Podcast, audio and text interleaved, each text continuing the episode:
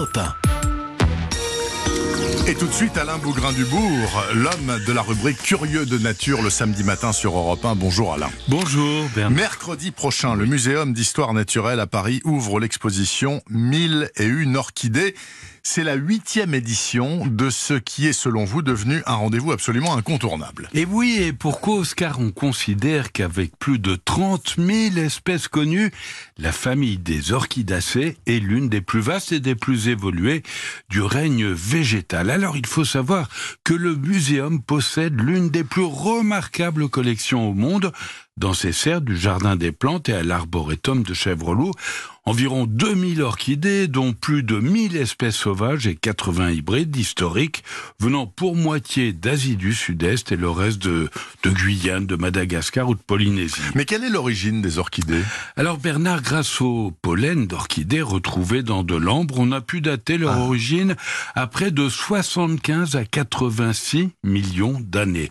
Au cours de l'évolution, elles sont passées maîtres dans l'art d'attirer les pollinisateurs par l'odeur ou par leur forme imitant la morphologie sexuelle hmm. des pollinisateurs en question. Chaque espèce ayant son insecte spécifique, généralement des abeilles, des guêpes ou des mouches, qui adoptent un comportement d'accouplement conduisant au dépôt du pollen. Et depuis quand est-ce qu'on s'intéresse euh, vraiment sérieusement aux orchidées? Alors, euh, en Asie, l'orchidée était vénérée bien avant notre ère, mais euh, en Europe, il faudra attendre le XVIe siècle pour découvrir l'orchidée tropicale grâce aux grands navigateurs.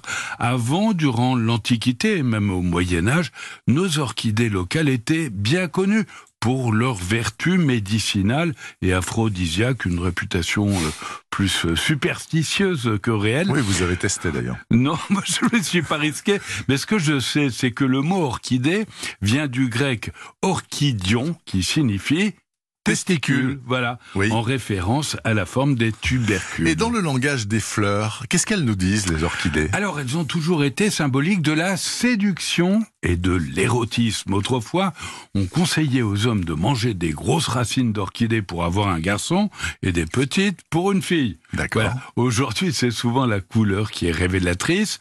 Alors sachez, Bernard, que si vous offrez une orchidée rose, eh ben, c'est lors d'une tentative de séduction purement sensuelle, est-il précisé. Mhm.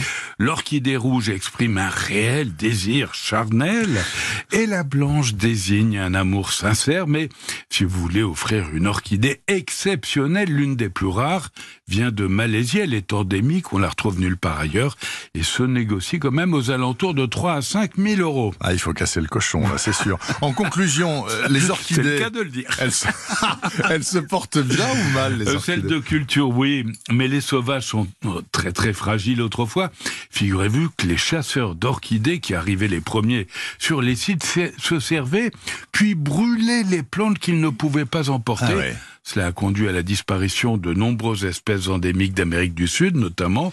Quant à la France, actuellement, on estime que sur euh, les 160 espèces présentes, 27 d'entre elles sont menacées, notamment en raison de la cueillette sauvage, de l'assèchement des marais, de la pollution des milieux, ou encore évidemment de l'artificialisation. Et à part euh, l'expo orchidée donc du Muséum national qui commence mercredi, est-ce qu'il y a un autre événement à nous recommander Oui, bien sûr, la Journée mondiale des intelligences. On va tous y aller ah bah à la Cité des sciences et de l'industrie à Paris.